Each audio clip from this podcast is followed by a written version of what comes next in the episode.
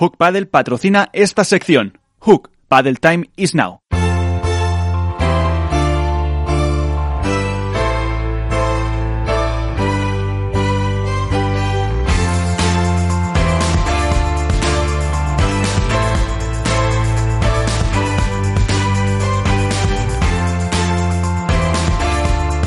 En esto es Paddle comienza el debate. Pues aquí estamos. Eh, bueno, no sé qué os ha parecido. Eh, me ha gustado mucho la pregunta de Nacho, que, o sea, una pregunta que le ha hecho, que le ha hecho Iván. No sé si opinas como yo, ¿no? Cuando le ha preguntado por, por el tema de Borja Osés, que seguramente sea el tema más alejado y más difícil de explicar a los que nos escuchan, pero que tiene muchas connotaciones, ¿no, Nacho? O sea, es complicado explicar cómo un abogado puede estar, digamos, eh, sorbiendo y soplando, ¿no? bueno, de alguna manera es también, si tiene el papel de asesor jurídico, eh, quitando cualquier tipo de connotación, que las hay, por supuesto, pero quitando cualquier tipo de connotación, a priori es una es un buen es una buena persona, ¿no? Un buen profesional, un buen perfil para ocupar bueno, Borja el cargo está considerado, que, tiene para junta electoral. Probablemente Borja esté considerado el mayor experto en esto de, de, de por España. Eso, ¿eh? Por eso lo digo. no de pádel, sino a nivel deportivo. Claro, otra cosa es lo que hay alrededor.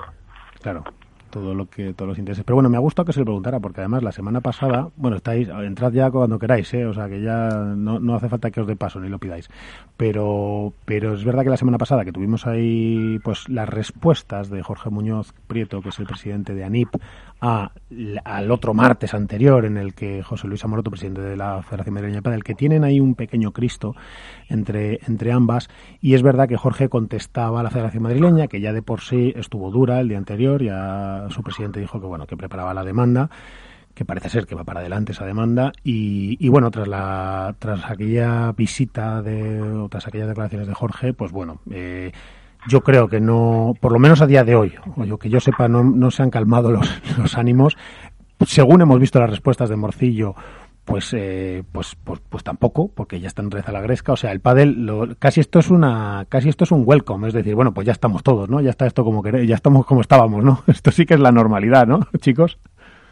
La verdad que sí, ha, vuelto Nacho, que es el primero que estábamos deseando que volviera, pues sí. ha vuelto las discrepancias entre la federación y federaciones regionales, vuelve el World Padel tuyo, creo que... Ya hemos visto el primer palo de Monferrer, ¿no? Iván, ya hemos visto el primer palo de, que ya hemos visto el primer palo de Monferrer. El primer palo de Monferrer, bien, la respuesta oye, de Morcillo. Da, da, donde tiene que dar, luego mira, pues oye... Oye, si nosotros no nos posicionamos, nosotros contamos no, las supuesto, cosas. O sea. la, Ramón, eh, el palo que le ha dado Alfonso Monferrer en cuestión de, de, los, de los clubes, pues yo se, lo, yo se he transmitido directamente a Ramón Morcillo y Ramón Morcillo me ha dado una explicación y que cada uno coja las cosas con los suyos. Yo quería hacer un pequeño comentario respecto a, a, lo, que ha pasado la, la, semana pasada con Jorge, el de Combat, o el presidente, perdón, que estaba como representante de ANIP, en el cual pues que hubo un momento en que dijo que la Federación Madrileña de Padel había dejado mm, fuera del circuito, por decirlo de alguna manera, o fuera de sus eh, eh, comunicaciones a su club personal, a Get, Get Indoor, eh, diciendo que, que, no le iba a mandar ninguna información, no le iba a mandar ningún mail.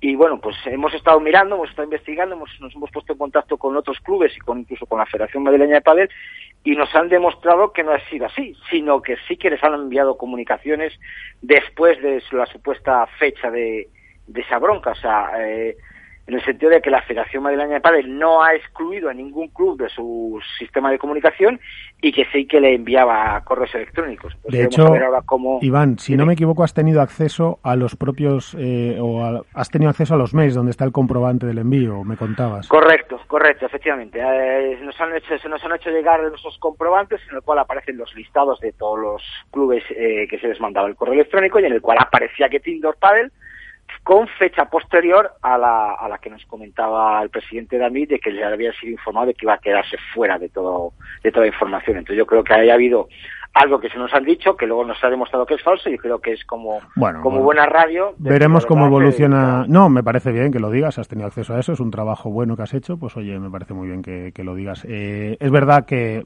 que la guerra, pues bueno, pues el pádel vive así, de estos sobresaltos, ¿no? Y es verdad que en esta guerra que hemos vivido, en la de, de, sobre todo de declaraciones institucionales o federativas, con los, con los, con las interpretaciones para los permisos de la vuelta al pádel en este asunto del COVID, es verdad que que es verdad que muchas eh, instituciones pues han tenido, eh, lamentablemente además, que ir rehaciendo sus escritos y han tenido que ir eh, adoptando medidas en función también que no colaboró mucho la actitud del Consejo Superior de Deportes, por cierto, a cuyo director general han cesado hace 10 días y que no sé cuánto habrá tenido que ver el tema del pádel, pero y claro, desde luego si, si el tema del pádel entró por la ventana, ese no sabía, no estaba acostumbrado a lo que le venía, claro, entonces se lo ha llevado por delante.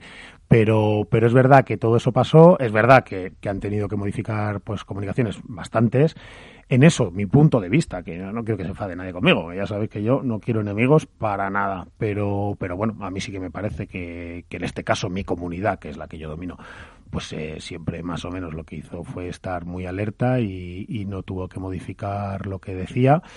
Y, a mí también me ha gustado el trabajo que ha hecho Anip, me parece que ha empujado muchísimo, muchísimo eh, pero lo he vivido así, es decir, a mí me parece que, que deben entenderse y que, y que, otra vez más en el pádel, ¿no? Once again, que se dice, pues, pues veremos si lo consiguen. Pero, pero bueno, esto ha sido un poquito lo que ha ocurrido y en referencia a lo que decía Iván. Por otro lado, estamos ya vuelta del Tour a tope. Mira, os hago una propuesta. Vamos a ver si os gusta a quien os acabo de traer, que nos va a dar un poquito más de luz para que podamos hablar de, del World del Tour. Fernando Velasteguín, Vela, Hola, ¿qué tal? ¿Cómo les va? Buenas noches. En el coche te veo atendiéndonos. Sí, estoy volviendo de una cena. Bueno, pues oye, muchísimas gracias. Eh, por tu tiempo y por, y por dedicarte hasta esos 15-20 minutos de relax que puedas tener en tu coche, nos los dedicas. Muchas gracias.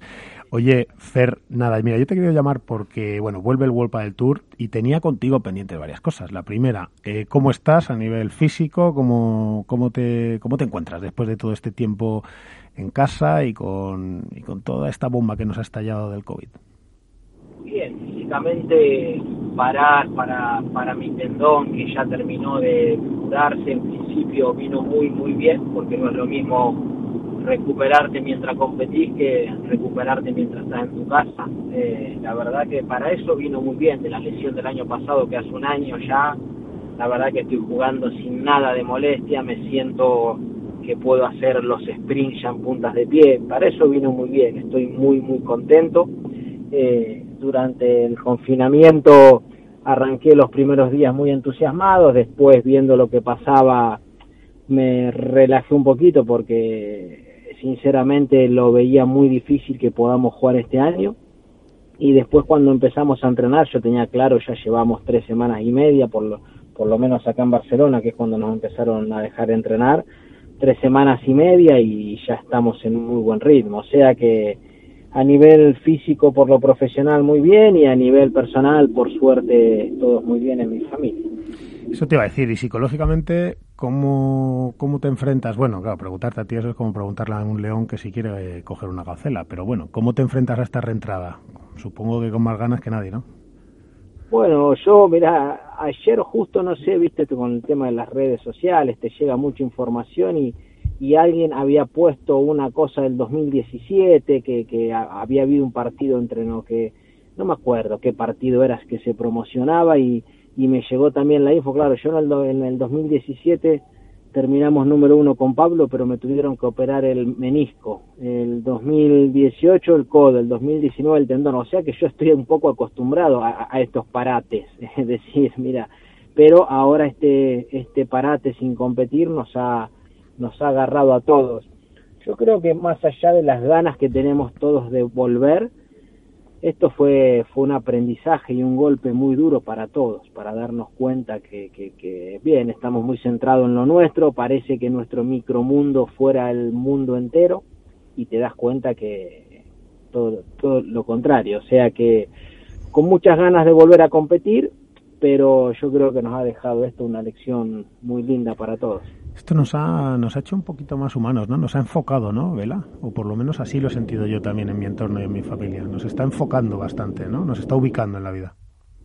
Sí, porque hay muchas veces que vamos con la dinámica que, que nos sentimos invencibles o en el sentido de que hay muchas veces que nos, que nos preocupamos por cosas que realmente son una tontería y, y siempre pasa igual porque nos cansamos de decir, no, no, eh, hay, hay que darse cuenta de lo más importante, lo más importante, pero hasta que no pasan cosas graves eh, como ha pasado o le pasa a algún familiar cercano, eh, no, no terminás de, de valorar lo bien que estabas, ¿viste? Hay muchas veces que por la boca decimos tantas cosas y hasta que realmente no pasa algo grave a alguien cercano, no nos damos cuenta, ¿viste? Pero bueno, esto yo creo que nos ha tocado a todos y, nos ha dejado un gran aprendizaje. Oye, Nacho, aquí tenemos a Adela, tenemos que volver al World del Tour con novedades. ¿Qué le, puedes, qué, qué le decimos? Hola, Vela, ¿qué tal? Encantado de saludarte. ¿Qué tal, Nacho? ¿Cómo te va? Quería preguntarte, eh, esta situación de alguna manera eh, es un desafío para, para todo el mundo, para, para empresas, instituciones, en fin, para todo. Eh, en lo que respecta al pádel, de alguna manera es poner un poco delante del espejo que venía muy crecido, con muy buena dinámica, siendo un deporte en clarísimo ascenso, con un futuro espectacular, y, de repente es como ponerlo y decir, bueno, ¿realmente eras eso? ¿Estás preparado para sobrevivir a esto? Eh, ¿Cómo ves al pádel? ¿Cómo sale el pádel de esto? Yo soy muy optimista de cómo va a salir, eh, porque como bien decías, es un deporte en pleno crecimiento. Eh, la edad tan joven que tiene nuestro deporte nos hace llenar muchísimas páginas y, mensajes en la comunicación de que el mejor pádel de la historia, el mejor punto de la historia, el mejor torneo de la historia. Eso lo, lo vas diciendo porque te vas superando de año en año, porque somos un deporte muy joven. Esto ha sido un golpe duro, eh, un golpe duro a, nivel para todos, para los jugadores, para el circuito, para las marcas, para los clubes. Yo creo que toda la, que toda la industria del pádel no es ajena a lo que pasa en el país y en el mundo. Eh, pero yo confío que si este año sacamos la temporada adelante, haciendo esfuerzos por todas partes, eh, yo creo que el año que viene, si, si va todo bien como nosotros queremos y como toda la gente quiere, eh, yo creo que el pádel va a volver muy, muy fuerte muy fuerte. Eh, Nacho, eh, decía esto, Fernando, decía que por esfuerzos de todas partes, yo no sé si la gente que nos escucha lo sabe, los jugadores en sus negociaciones han hecho un esfuerzo eh, superior a los 480.000 euros aproximadamente, si no me equivoco, es decir, con un acuerdo en el que, en el que si se disputan 10 pruebas, como se va restando el 10% de una cantidad que asciende más o menos a esos 450, 480.000, eh, por cada prueba que se va celebrando hay un 10% que no se paga a los jugadores a final de año, que es el bonus que se, que se, que se reparte entre todos los jugadores. Eh, por un lado, Nacho, yo no sé eh, este tema cómo, cómo se ha vivido desde los jugadores, pero teniendo aquí a Vela, podríamos preguntarle, ¿no? ¿Cómo se ha negociado todo eso? ¿Cómo? Sí, ¿me escuchaste, Fernando? Sí, cómo se ha vivido el que lo de toda esa negociación, es decir, cómo habéis negociado todo ese descenso, cómo se ha porque yo creo que es un, en un esfuerzo importante de los jugadores el que se ha hecho ahí. Yo no sé si ha quedado bien comunicado eso. A ver, eh, ¿me escuchan? Sí, perfectamente.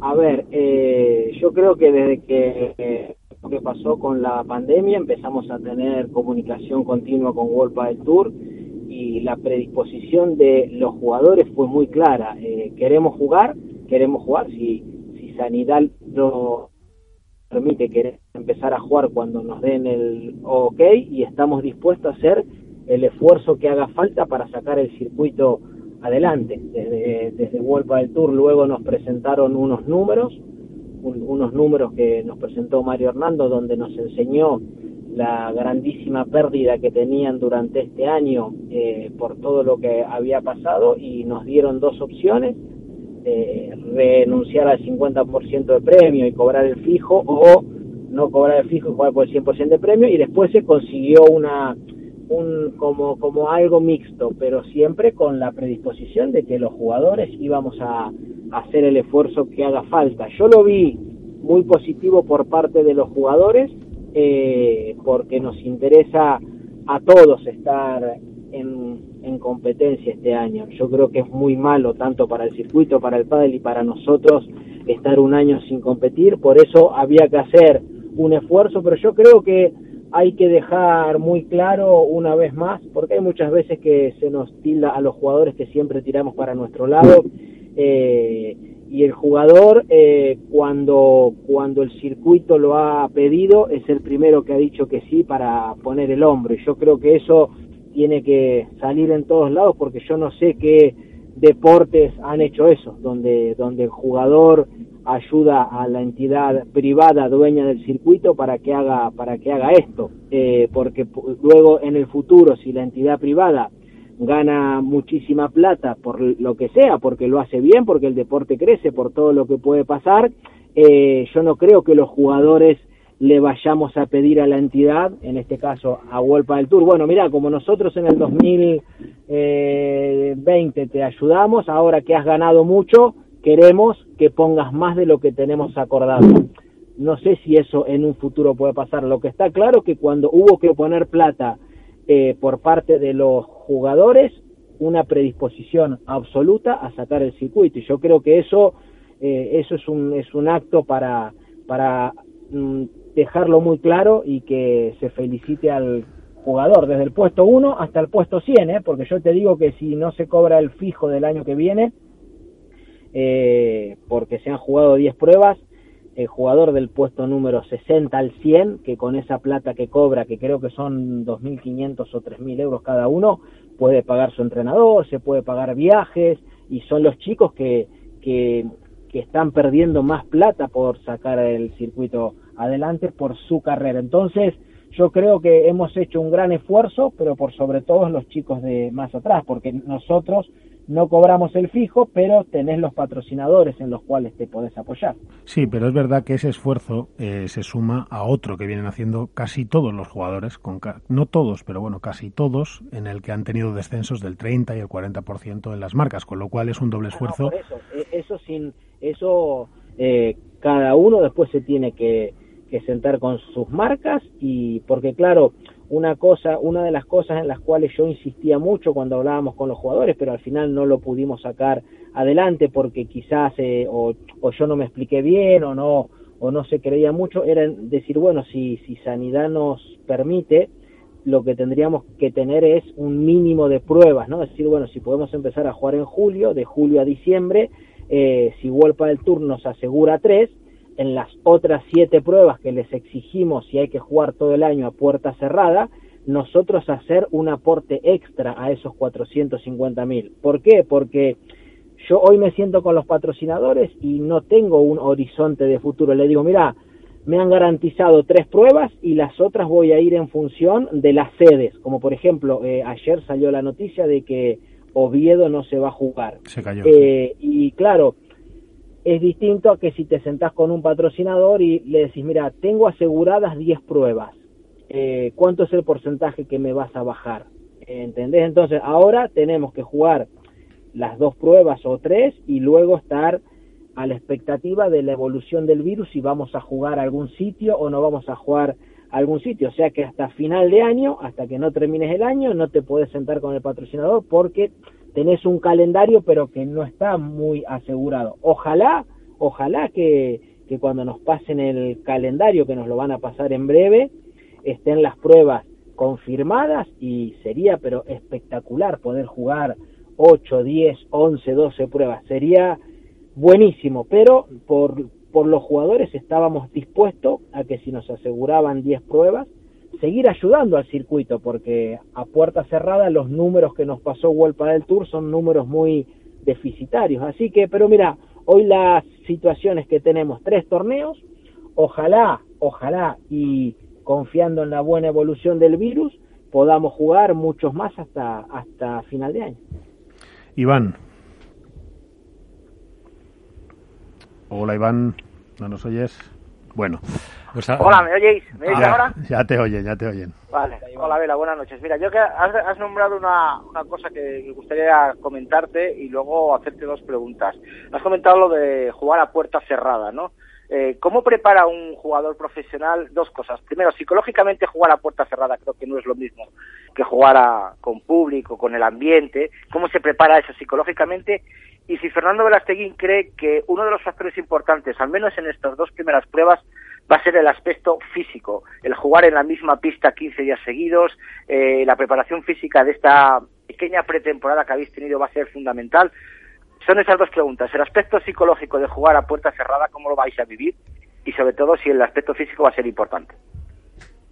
Empiezo por la segunda, yo creo que el aspecto físico y de juego se va a notar quizás la falta de competencia en el primer torneo, aunque todos estamos entrenando, pero no es lo mismo entrenar que competir. Y con respecto a la sensación de puerta cerrada, como te decía antes, que yo era uno de los de los que más insistía en, en, que nos aseguren pruebas, ¿no? En decir, bueno, tres a puerta cerrada y después tener la tranquilidad de que por lo menos si no se juega a, a puerta abierta, tener siete pruebas a puerta cerrada. Ahora, ahora mismo, hoy, y yo soy una persona que siempre digo lo que pienso y siento, eh, viendo lo que son los otros deportes sin público, por ejemplo el fútbol, eh, fa, no sé qué te diría, si, si a puerta cerrada eh, pudiésemos jugar 10 campeonatos. Yo creo que más allá de nuestro de nuestro espectáculo que se pueda ver por streaming desde, desde donde empiece a transmitir el World Padel Tour, yo creo que la gente, y yo lo dije siempre, eh, el circuito va a pasar, los jugadores vamos a pasar, pero los que realmente hacen grande al espectáculo es la gente. La gente forma gran parte de ese crecimiento que ha tenido el pádel y hoy eh, si tuviéramos que jugar todo el año a puerta cerrada, no te sabría decir, Iván, cuál sería la sensación. Va a ser una sensación rara, pero en la cual todos nos vamos a tener que acostumbrar. Eh, has comentado un segundo, has comentado el streaming. Esperamos que haya gente en la plaza y te podamos ver y nos podamos tomar un asadito. Ojalá, ojalá que vayamos a Valladolid, que por lo que vi también en redes sociales, iríamos a final de agosto. Eh, Vela, has comentado el streaming. ¿Os han dicho eh, qué se va a retransmitir, qué se va a dar por televisión en estos torneos del Madrid Arena Puerta Cerrada? Eh, en principio el streaming sigue igual que siempre, desde, desde cuartos de final.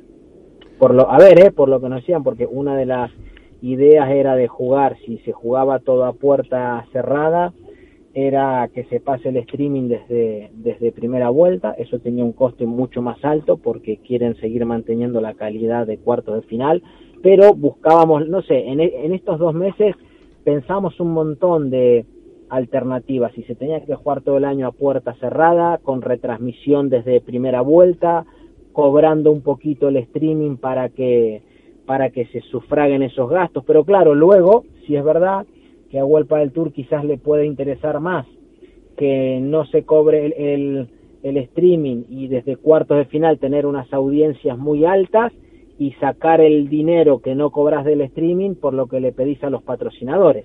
Y el miedo que podía tener desde World del Tour es decir, bueno, cobro el streaming, eh, no, yo no sé cuánta gente va a pagar el streaming y si se me conecta muy poca gente, el retorno que tienen los sponsors con respecto a la gente que nos ve es menos y pierdo por el sponsor. O sea que todos hicieron sus cuentas, sus números y veían un riesgo alto en empezar a cobrar el streaming. Pero ojalá que poco a poco eh, se, se empiecen a retransmitir desde octavos de final o desde primera vuelta, porque no solamente que hay partidos espectaculares, sino que también le vamos a dar una mano muy muy grande a esos chicos que si se consiguen dos o tres patrocinadores porque saben que lo van a ver en primera y en segunda vuelta por streaming, sufragar todos los gastos que tienen para ser profesionales. Esto estaría fantástico que nos lo respondiera algún día World del Tour, ¿no, Miguel? Pero la petición está hecha. Se... Desde hace un año y medio, ¿no? Se la volví a hacer el miércoles pasado. Le mandé un email a Enrique Marqués, pero no he recibido respuesta. No somos, no somos, no es un tema importante. No, no era importante esta bola. Oye, Álvaro, ahí tienes a Fernando Velasteguín. Muy buenas, Vela, ¿qué tal? Hola Álvaro, ¿cómo te va? Muy bien. Eh, nada, mira, yo eh, bueno, físicamente no te voy a preguntar cómo estás, porque ya he visto en las redes que empujando a Tapia está bastante fuerte. Pero sí te quiero preguntar por este nuevo sistema bueno, de puntuación, de ranking, de clasificación, esta Race 2020. Eh, si crees que va a suponer, bueno, tu opinión sobre ello y si crees que va a suponer muchos cambios, sobre todo de cara al, al Master Final, de si crees que va a haber eh, más de una sorpresa en cuanto a los que se clasifiquen y a los que se queden fuera. Álvaro, te soy re sincero. Nos han enviado el mail del ranking hace más o menos una semana, si no recuerdo mal fue la semana pasada. Lo leí muy por encima y sinceramente no le presté atención y quiero hablar con, con Cristian Volpe, que es el, el, el de Deportivo, para que me explique bien porque sé que es una suma en este año para entrar al máster. Eh, para el segundo o el tercer torneo creo que solamente se van a contar los puntos. Este, por eso, como no lo tengo claro, y después el año que viene se va a ir descontando el 20% de los puntos a partir de agosto, como no lo tengo claro, no te sé decir absolutamente eh, con certeza a lo que me preguntás. Lo que sí es verdad que en toda mi carrera, en lo único que me he preocupado, porque en el tema del ranking soy bastante desastre en eso, ¿eh? por eso cuando hablábamos con los chicos, les digo, mira, yo te defiendo la propuesta mía para jugar a puerta cerrada, que pin, que pan, pero después cuando haya que hablar de ranking, los dejo a los que más saben porque yo ahí me pierdo. Eh, pero yo lo único que tengo claro para el ranking es que siempre me he preocupado por ganar partidos y es lo que me ha hecho que suba en el ranking. Eh, después todo lo demás mm, no, no tengo el conocimiento. Digamos que no, que no, no, ha tenido nunca necesidad de hacer cálculos porque no le va ni en la personalidad ni en la... No, la frase es buenísima, Miguel. Me pierdo en el ranking. no, claro, cuando eres 16 años número uno... Me da igual el ranking. No te puedes perder. en una pista no, pero en el ranking... Esta frase va a pasar a la historia, claro. Pero, Perdona, lo, que sí tengo claro es que para estar en lo más alto del ranking eh, no hay fórmula que valga más que la de ganar partidos. Y trabajar como un animal, está claro. no hay, yo no conozco otra fórmula porque en los despachos nadie fue el número uno. ¿eh? Todos los que han sido el número uno es porque han ganado más torneos y más partidos que el resto. No, no, sí, eso está claro. Sí, lo que pasa es que la frase eh, descontextualizada es maravillosa. Eh, mira, tengo a Nacho García que, que se va a ir, pero bueno, te lo dejo, te lo dejo una última pregunta que se tiene que ir. Eh, Vela, nada, una cosita solamente. Eh, con todo el tema de las negociaciones, a mí hay una cosa. Antes decía que si no, haces una comparativa con otros deportes, que crees que no hay muchos deportes en los que los jugadores hayan arrimado tanto el hombro eh, y que hay que contar bien un poco el papel de los jugadores. Igual la clave está un poco en eso, ¿no? En que los jugadores realmente no contáis bien eh, lo que hacéis en la trastienda y acabáis siempre en un segundo o tercer plano. Eh, en este caso, esto puede ser de alguna manera el inicio de esa ansiada asociación o algún tipo de representación del colectivo de jugadores? ¿Hay, hay algo de eso? Solo un apunte, perdona Fer, antes de que contestes. World de Tour, desde mi punto de vista, y no lo digo a malas, tampoco se encarga de contar mucho lo que los jugadores hacen, tampoco. Pero bueno, dicho esto... La pregunta de Nacho. La pregunta de Nacho, perdón. Eh, Nacho, mira, yo soy muy claro. ¿eh? Eh, nosotros con World del Tour tenemos contratos individuales. Cada jugador tiene un contrato, ¿ok? Entonces, eh, hoy tener una asociación, mira, hay un board que está Matías Díaz, Pablo Lima y Agustín Siringo, que fueron ellos, se han propuesto para hacer, es una, eh, lleva críticas, eh, cosas buenas, cosas malas y en definitiva estás ahí, pero lo que ellos pueden llegar a, son más que nada un nexo entre el jugador y el circuito, pero su, su toma de decisiones no es, no es vinculante con respecto al contrato, porque yo como Vela tengo un contrato individual con World del Tour. Yo la adenda que tuve que firmar con World del Tour es una adenda mía, no es una adenda del colectivo. Yo creo que de la única forma, y yo ya se lo dije a los chicos cuando hemos hablado, de la, de la única forma en que una asociación tenga validez con, con respecto a World Tour es que en el contrato individual de cada jugador lo tengan que modificar y digan World del Tour, la decisión que toma la asociación de jugadores la va a respetar. Es de la única forma que hoy tenés una asociación que sea válida. Todo lo demás no existe, porque vos podés hacer una asociación hoy, pero si los contratos son individuales y hay gente que no está de acuerdo con lo de la asociación, carece sentido tenerla, porque yo sigo manteniendo el contrato mío y, lo que la asociación diga eh, no es vinculante, hasta que Wolpa del Tour en los contratos de los jugadores le dé validez y respaldo a una asociación, eh, hasta que no pase eso, yo creo que es una pérdida de tiempo, desde mi punto de vista. Si conseguimos que Wolpa del Tour nos dé un respaldo a la asociación y que la y que la decisión de la asociación es vinculante con respecto al contrato, ahí yo creo que sería un paso de gigante para los jugadores. Sería espectacular, pero hasta que no tengamos eso, yo creo que todo el esfuerzo que se haga, eh, porque cada, viste, siempre pasa que uno para un lado, el otro para el otro, porque tenemos contratos individuales con World del Tour. Sí, pero Fernando, eh, vosotros eh, ahora, por ejemplo, en este caso habéis tenido que organizaros de alguna manera entre vosotros a través de vuestras reuniones por WhatsApp o como sea, para poder de alguna manera eh, eh, aportar vuestro punto de vista a un poco a, esas negociaciones con World al Tour para ver cómo se retoma el circuito. Quiero decir, más allá de la situación contractual de cada uno, hay un punto de partida que es el compromiso de los jugadores como colectivo y, y eso muchas veces que no, no está presente como tal. a nivel individual, pero vuestro compromiso como colectivo, y no solamente los 5 o los 10 primeros, sino hasta el 100 o hasta el 150, no está presente muchas veces. Y eso igual lo corregiría una asociación. Que dependa de Golpa del Tour es como atarte las manos a la espalda, ¿eh? depende de que ellos quieran o no quieran, pero yo creo que en ese sentido vosotros tenéis más fuerza, más fuerza todavía. Sí, lo que pasa también, Nacho, que cuando se ha montado, eh, luego incluso en tiempos eh, propios eh, jugadores o directivos de World del Tour estaban en la propia asociación. Imagínate luego la, capacidad. perdóname, ahí yo discrepo en el sentido de que hoy una, hoy vos podés hacer una asociación, sí, estamos todos, pero si se toma una, una decisión y va contra el, por ejemplo, contra el interés mío, yo hago que valga el contrato, que es un contrato que yo tengo con World del Tour ¿entendés? O sea que hasta que no nos den una, una validez que World al Tour diga, chicos, la, la toma de decisión de la asociación va a ser respetada por el circuito. Hasta que no tengamos eso por escrito, eh, porque vos imagínate, eh, pasa lo que sea y hay un 50% que dice que sí, un 50% que dice que no, o un 60-40, como puede haber pasado ahora con la, con la opción que se eligió. Un 60 40. Puede haber gente que te firme la adenda y otro 40% que no.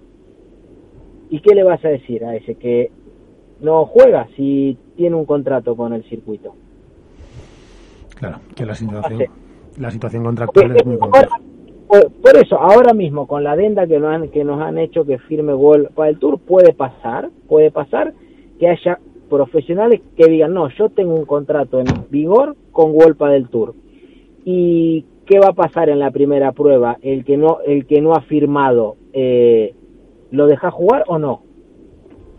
¿Por qué no lo vas a dejar que juegue? Porque a día de hoy, eh, Fernando, firma, habéis todos firmado la adenda y está todo ok, el 100% de los jugadores.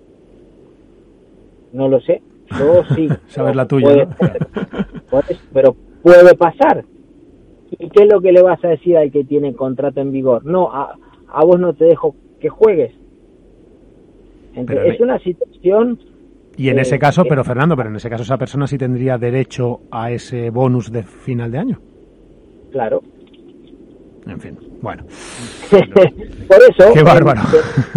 Yo creo que hasta que, a ver, es un deporte que vamos creciendo poco a poco, pero tenemos que dar muchos pasos. Y yo creo que la, que la persona que esté en un futuro a cargo de la asociación de jugadores tiene que tener claras dos cosas. Una, que no puede ser un jugador, porque eso, si vos defendés el interés de los jugadores, te lleva a tener un conflicto con la empresa que es dueña del circuito, sea World del Tour o sea quien sea, o sea que el que esté el que esté al mando de defender a los jugadores tiene que tener claro, una, que tiene que defender al jugador a muerte y dos, que va a tener algún conflicto porque una, una parte defiende una cosa y otra parte defiende otra. Y hoy, como los jugadores que estamos, estamos en activo, hay muchos que no les interesa estar en una confrontación con el circuito, pero no una confrontación porque querés ir en contra del circuito, no, porque vos defendés unos intereses y el circuito otro. Y hay jugadores que quizás que no les interese esa confrontación,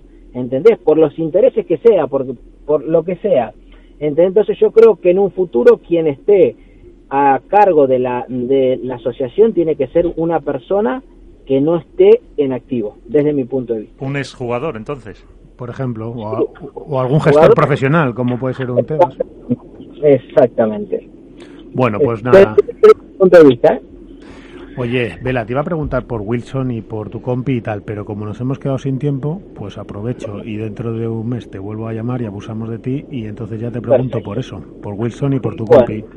Hablaremos, yo siempre que me llamen no tengo problema porque a toda la gente que sea de un medio, sea del otro, todos los que poquito a poquito suman para que el padre crezca, a mí me van a tener siempre. Bueno, pero tú ve apretando ahí, ¿eh? ve apretando para que esto vaya mejorando en el camino que tenga que ser, que, que necesitamos, que necesitamos eh, esa visión. Así que bueno, muchas gracias, Vela, buenas noches, gracias por dedicarnos tu tiempo y, y descansa. Saludos a todos, nos vemos pronto. Gracias. Adiós. Bueno, pues muy interesante todo lo que ha contado, ¿eh? Es una pasada, es que hablar con Vela es Brutal. una, es una, es que es brutal, o sea, es que hablar con Vela es como poner las cartas encima de la mesa, o sea, sí. No, no, no. es como ver, venga, Olin, ¿quién ha ganado? Pues Claro, sacamos todas las cartas y claro, se claro. No, no se corta y, y tiene claro los intereses de un lado, de otro y de los, los suyos propios, empezando por ahí. Lo reconozco. Claro, porque fijaros que ha hecho una cosa muy interesante y es que, que es esa que por eso le he preguntado, porque claro, si ahora, por ejemplo, él, ha dicho 60-40, no da puntada sin hilo, si lo dices porque es así. Y segundo, es decir, 60 jugado- el 60% de los jugadores han firmado esta adenda por la cual renuncian a ese bonus y el 40 no. Se puede dar la situación estrambótica, estrambótica de que de repente un 30 o 40% de los jugadores sí cobren el bonus. Además, Ahí no lo cobrará ninguno. No, no, es que ya lo ha dicho él, que si, que si no lo firma, al ser contratos individuales cada uno, si tú mantienes el contrato que tenías, pues oye, el World Padel Tour tiene que tener el bonus. lo que Claro, pasa que esa- yo intuyo la- que los, los grandes del ranking a lo mejor son los que han, han podido firmar, Renunciar, sí. así- hecho renunciar, firmar A mí me consta que los de arriba, cas- vamos, por eso, los por que yo eso conozco todos. Que no es más improbable que a lo mejor eh, al final el bonus lo cobren los, los de abajo. Un poco por los rankings, por los resultados. No sé. Sí, pero esa, esa es la debilidad que tienen los jugadores. Yo, Exacto. yo creo que efectivamente Claro. no, no se trata de contrato que tú tengas con el circuito, se trata de compromiso que tú tengas con el colectivo de jugadores. Eh, y a partir de ahí, el compromiso, compromiso forma parte, ahí puedes con una posición de fuerza sentarte con la empresa, en este caso el circuito, y negociar lo que sea y que tenga margen de lo que el contrato de cada uno pone. Pero pero este es el problema, que ellos mismos, Padel Tour, los jugadores, Nacho, Nacho, no confían... Perdón, sí. No, te decía, perdona por interrumpirte, pero cuando esto ha ocurrido, un amago de esto, un amago que efectivamente venía condicionado porque aunque existía una asociación de jugadores, los contratos efectivamente eran individuales y World Padel Tour se dedicaba a cerrar individualmente los contratos y listo. También debo decir que World Padel Tour no nunca ha tenido una relación muy muy positiva con la asociación de jugadores. Siempre ha sido un problema más, siempre ha sido ese ese bulto incómodo en mitad del pasillo, ¿eh? Sí, bueno, en mi los tierra jugadores se ya, llama poner bufandas. ¿El qué, Iván? bueno, ya sabemos el papel el papel que jugó la asociación de jugadores en, en ese en, el, en la caída de PPT, o más que la caída, en el surgimiento de World del Tour, ya sabemos cuál fue. Tenemos por ahí además eh, alguna sentencia que, que lo explica con mucho detalle, con mucho Claro. detalle cuál fue. Pero, pero no hablamos no hablamos de eso en general del sentimiento de los jugadores. O sea, no si realmente tuvieran un- una conciencia de, de colectivo, ellos eh, ya irían a sentarse con World del Tour con una posición definida con una posición definida en la que representar más o menos más o menos representase los intereses de todos que en una negociación no no gana todo el mundo hay que ceder pero irían en el tenis lo estamos viendo Pero es que ha dicho lo una, estamos claro, viendo. lo estamos viendo y, y ha dicho una cosa muy interesante en- en- justo en relación a esto que tú dices. Si hubiese una figura profesional que representara a los jugadores, que no tiene por qué ser un jugador, se producirían una serie de hechos más profesionales, como son las votación de las decisiones previas a la discusión o negociación, con lo cual es, los es. jugadores irían ya representados por una mayoría, te guste o no te es. guste. Lo que pasa que también no yo- haría y no haría falta Miguel que el, el- presidente o la cara visible o el portavoz de la asociación no fuera jugador porque si tiene fuerza como colectivo si tiene fuerza como colectivo no hace falta y quién mejor que un jugador en activo para representar los intereses de los jugadores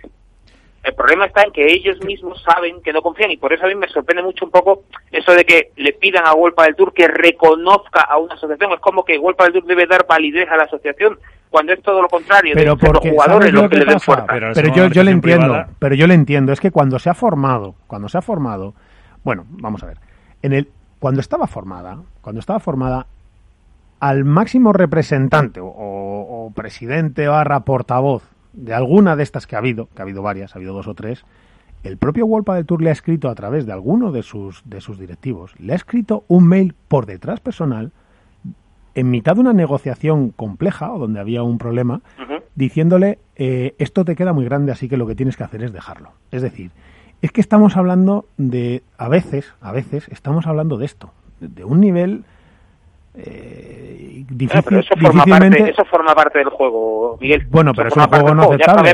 Pero sí, pero, pero Nacho, perdona, tienes razón. Forma parte del juego, pero cuando te lo está mandando un- una persona muy relevante de World del Tour, a ti que eres jugador, que tienes que andar jugando mañana, haciendo exhibiciones, eh, yendo a las fotos con los alcaldes de los, de los sitios, que, que tienen influencias con las marcas, que esas mismas marcas están representadas en el World del Tour, no es fácil recibir ese mensaje, Nacho, no es nada fácil. No, no, si yo lo, te doy la razón, pero no es fácil, sobre todo cuando no tienes a un colectivo, cuando no formas parte de un colectivo. Lo único que te vincula es un contrato individual con una empresa o con un circuito en este caso. Porque fíjate la fuerza de los jugadores, la fuerza de los jugadores cuando tumbaron el de Málaga. Porque claro, eso- Claro. Sí, sí, eso te iba a decir, porque es planteable, Nacho, en el, en el escenario actual, que, bueno, Nacho, los demás, Álvaro, Iván, ¿es, es planteable que, que World Tour pudiera firmar exclusivamente con la asociación de jugadores y no con cada jugador? O sea, ¿eso, se, eso realmente pod- se puede llegar a plantear No. de una forma lógica en el escenario en el que vivimos? No sé, yo creo que no, ¿eh? yo creo que el, eh, con cada jugador, otra cosa es que los jugadores, eh, de alguna manera, en la asociación eh, discutan y, y, y definan una posición común de todos. Pero bueno, la regulación contractual con la empresa es de cada uno, entiendo. Bueno, porque quieren que sea así. Pero, pero, porque, porque, pero que al final eso se convierte en una especie de mercadeo de voluntades y de, y de, y de ingresos. Bueno, es decir, uno a uno. lo ¿no? vimos, lo vimos, ¿no? Con el hacer eh, de Fabriz Pastor. Efectivamente. Con- ya vimos un poco cómo las posiciones eran absolutamente individuales y que, y que había portazos por un lado. Bueno, que se compraron firmas. que se compraron firmas por, por, por conseguirle un coche a un jugador. Vamos, por decir que esto es real, que no es. Esa, esa, es la, esa es la debilidad del colectivo, en realidad. Esa es la- fortaleza de unos pocos. ¿Y podríamos llegar a plantearnos de verdad una firma con una asociación sin más? O sea, ¿eso realmente puede llegar a con- se podría llegar a conseguir o es absolutamente inviable en este momento? Yo, yo, no. lo veo en el sentido de que creo que cada jugador tiene sus circunstancias.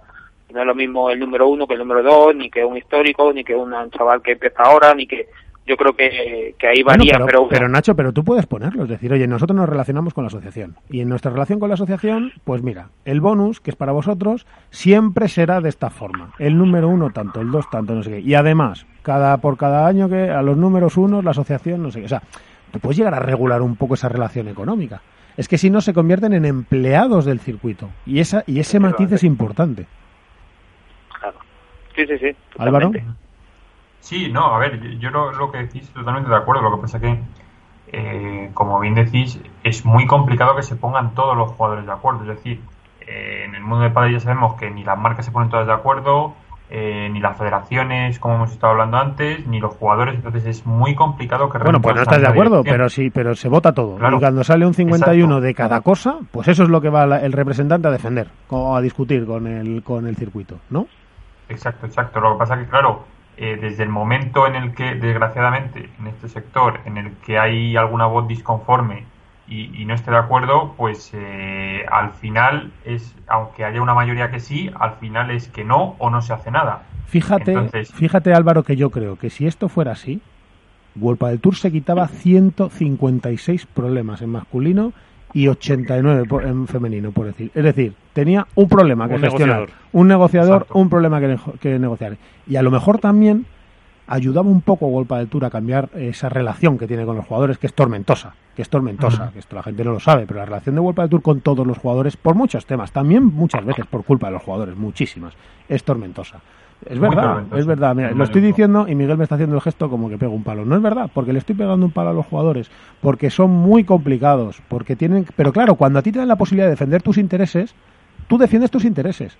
Y, y, y en ese momento defiendes tus intereses frente a la World del Tour, frente a tus compañeros, frente a lo que pensarán, frente a tus marcas. Y eso, pues multiplicas un problema por 156 y cada uno con sus circunstancias. Y yo no, creo- pero Miguel, aparte que hay, hay una cosa muy clara, que la relación de los jugadores con World del Tour eh, en función del ranking no es la misma. O sea, no, No, es la claro, misma la relación que tiene Claro, World claro. del Tour con Fernando Velastegui que con la que tiene, no ya no me voy a ir muy lejos, con Maxi Sánchez. O sea, yo te estoy hablando con Fernando Velastegui, que ha sido 16 veces número uno, es el único jugador que no ha tenido un vídeo de felicitación por su cumpleaños por parte de World del Tour. Por ejemplo, o sea, ya ahí vemos la relación que hay. Un jugador que ha sido invitado a la Gala Laureos por el, primer jugador de pádel de la Gala Laureos y no ha tenido ni una mínima mención por World del Tour. O sea, también la relación personal de World del Tour con cada jugador es muy distinta. No, y la pero, presión que pero con no es con muy la que tienen distinta. otros es no con es la el, misma. pero no es muy distinta. Es que eh, con el que es un poco, con el que es adulto, con el que es independiente y con el que es para para juicio de Vuelta del Tour discordante, pues cambian las relaciones. Entonces, Claro, claro, pero que, pero que imagínate que escuchar aquí a Abel a 20 minutos, Iván, es una maravilla. Si, si, si, si no hay más que escucharle para darse cuenta de que estamos ante un deportista maduro, hecho, con ideas claras, ¿vale? Que luego le saldrán mejor o peor. Pero que eso, eso es muy solucionable además en el futuro, porque tú puedes tener una relación con una asociación y luego guardarte, porque lo negocias así con la asociación. Oye, además es que como Vuelta del Tour yo tengo esta relación económica con la federación, con, perdón, con la asociación y bla, bla, bla, lo que sea. Y además, mira, en la negociación me guardo, yo me puedo guardar siete contratos, que son siete balas de oro de no sé qué, para los extraordinarios que yo estime. Bueno, pues ya está. Y vas solucionando las historias así. O sea, un mix, porque si no, al final lo que tenemos son 300 no sé cuántos empleados de Vuelta del Tour. Y harán, o perdón, lo que digan. Que no puede tener empleados, porque si no serían falsos autónomos.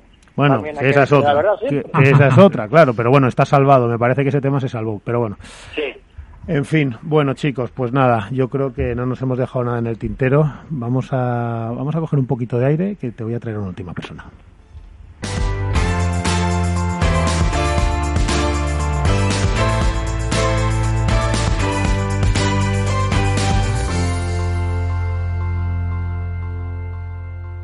Hook Paddle ha patrocinado esta sección. Hook Paddle Time is now.